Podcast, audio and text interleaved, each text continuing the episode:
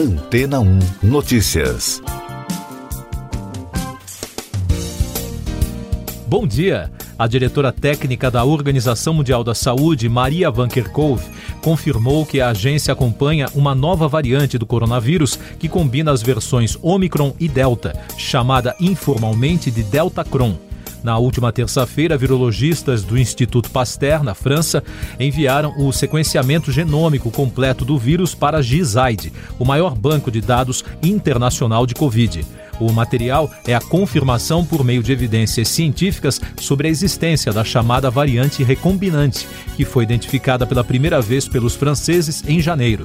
A recombinação genética de um vírus ocorre quando uma pessoa é infectada por dois micro-organismos diferentes que entram em uma mesma célula, uma situação que pode levar o material genético dos invasores a ser trocado, gerando assim uma nova versão do vírus.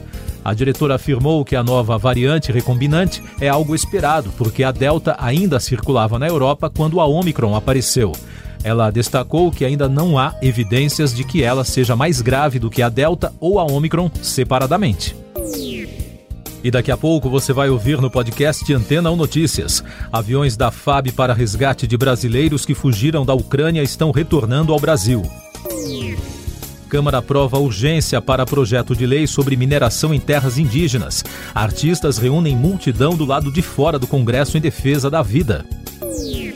Presidente do Senado desiste de se candidatar à presidência da República. A Câmara dos Deputados aprovou a urgência do projeto que libera a mineração em terras indígenas, apesar da grande pressão de diversos setores. No entanto, um acordo do presidente Arthur Lira com a oposição adiou a votação do mérito do texto para o mês de abril, após a análise de um grupo de trabalho a ser formado. A votação ocorreu enquanto, do lado de fora do prédio do Congresso, era realizado um grande ato contra a proposta. A manifestação contou com a participação de dezenas de artistas de vários estados do país e a Câmara de Populações Indígenas e Comunidades Tradicionais do Ministério Público Federal defendeu nesta semana a inconstitucionalidade do projeto de lei que trata do tema eleições 2022. O presidente do Senado, Rodrigo Pacheco, desistiu de se candidatar à presidência da República. Segundo reportagens baseadas em fontes próximas ao núcleo do PSD, a saída de Pacheco da disputa abre uma chance de lançar as candidaturas de nomes como Eduardo Leite, atual governador do Rio Grande do Sul, e de Paulo Artung, ex-governador do Espírito Santo. Em relação à candidatura do ex-governador de São Paulo, Geraldo Alckmin, as notícias que circularam na quarta-feira dão conta de que o político teria decidido se filiar ao PSB para ser candidato a vice-presidente na chapa do ex-presidente Lula do PT. De acordo com apurações das agências, a cúpula do partido prevê realizar a cerimônia de filiação na próxima semana.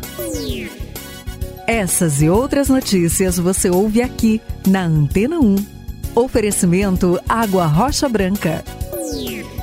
Eu sou João Carlos Santana e você está ouvindo o podcast Antena 1 Notícias, trazendo mais informações sobre a guerra na Europa.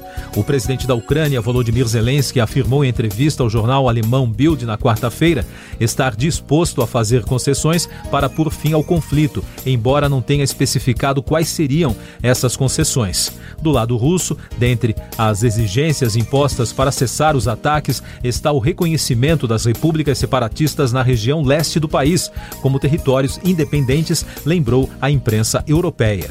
Enquanto isso, entre os ataques a Mariupol, na região sudoeste da Ucrânia, as bombas atingiram o hospital infantil e maternidade na cidade.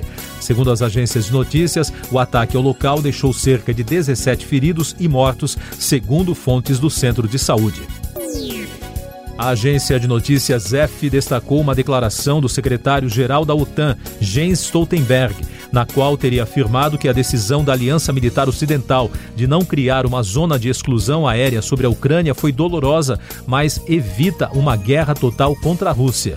Em termos de estratégia, ele explicou que para proteger o espaço do país invadido, teria que atacar massivamente as defesas aéreas russas localizadas na Ucrânia, Rússia e Belarus. A Covid no Brasil. O governo de São Paulo liberou o uso de máscaras em espaços abertos na quarta-feira.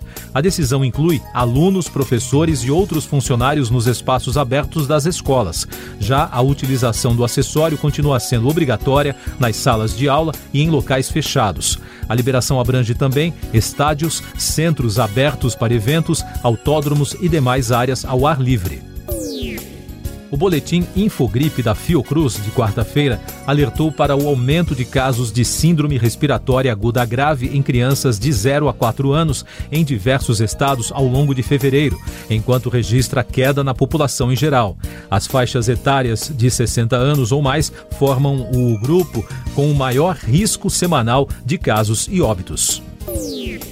O Brasil registrou na quarta-feira 652 mortes pela doença em 24 horas, totalizando mais de 653.500 óbitos desde o início da crise. A média móvel nos últimos sete dias foi a 505, indicando tendência de queda. Também foram registrados 48 mil novos casos, somando mais de 29 milhões e 100 mil. Com isso, a média móvel de infecções nos últimos sete dias foi a 50.600, com tendência de queda e os dados da vacinação mostram que já passa de 156 milhões e 400 mil o número de brasileiros que completaram o esquema vacinal, o que representa 72,84% da população. Mais destaques nacionais no podcast Antena 1 Notícias. O presidente do Senado, Rodrigo Pacheco, adiou na quarta-feira pela terceira vez a análise no plenário dos dois projetos que podem segurar os preços dos combustíveis no contexto da guerra na Europa. Por falta de acordo, os senadores decidiram passar para hoje pela manhã a votação das propostas. A Câmara dos Deputados aprovou o projeto de lei que inclui o pagamento de aluguéis entre as medidas protetivas para mulheres vítimas de violência doméstica. Agora, a matéria vai ao Senado. O Supremo Tribunal Federal rejeitou a ação do PDT, que pedia o afrouxamento da lei da ficha limpa, sem julgar o mérito da questão. Os seis ministros que votaram para não reconhecer a ação consideraram que o mesmo assunto já foi analisado em julgamento da Corte em 2012 o Tribunal Regional do Trabalho de Minas Gerais decidiu que a Vale terá que indenizar cada um dos 131 trabalhadores mortos após o rompimento da mina Córrego do Feijão em Brumadinho pelo valor de um milhão de reais. Segundo a defesa das famílias das vítimas, decidiu-se pela manutenção da indenização, como destacado pelo próprio Ministério Público do Trabalho. Milhares de policiais voltaram a protestar contra o governador Romeu Zema no centro de Belo Horizonte. Segundo a estimativa dos organizadores do movimento, 40 mil policiais militares e civis, bombeiros, agentes penais, prisionais, entre outros profissionais, participaram do protesto os manifestantes descumpriram uma decisão do Tribunal de Justiça de Minas, que publicou decisão proibindo os manifestantes de utilizarem bombas no protesto conforme ocorreu nos atos anteriores. Dessa vez, repórteres foram alvos de violência durante a manifestação. Mais destaques do noticiário econômico.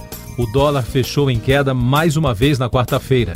A baixa foi de 0,84%, chegando a R$ 5,011. Durante o dia, a moeda chegou a operar abaixo de R$ 5,00. Foi a segunda sessão seguida de perdas para a moeda americana.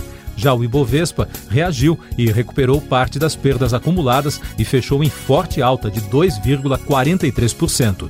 De acordo com analistas do mercado brasileiro, os resultados refletem um aumento do apetite pelo risco dos investidores no cenário internacional e, por aqui, as atenções estão voltadas para as notícias de que o governo pode subsidiar os preços dos combustíveis. Na Rússia, a debandada das multinacionais continua. No 14º dia de guerra, foi a vez da cervejaria Heineken e a fabricante de automóveis Ferrari anunciarem a suspensão das atividades por lá. A cervejaria holandesa tem 1.800 funcionários no país. A fabricante de carros de luxo não tem fábrica na Rússia, mas mantinha veículos vendidos a partir das plantas italianas. Outra empresa que suspendeu as atividades em solo russo foi a Nestlé. Últimas informações sobre a situação na Europa. O encontro entre ministros das relações exteriores da Ucrânia e da Rússia, realizado hoje na Turquia, terminou sem acordo. Sergei Lavrov e Dmitro Kuleba tiveram um encontro de cerca de uma hora e meia, que tinha o objetivo de alcançar um cessar-fogo.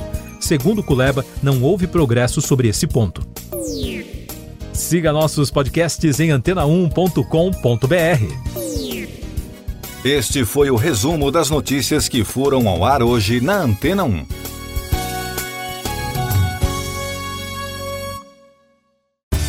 Depois de tanto conteúdo legal, que tal se hidratar com água rocha branca? O consumo regular de água durante o dia traz benefícios para a saúde, como, por exemplo, manter a pele bonita e hidratada. Rocha Branca, da fonte direto para sua casa.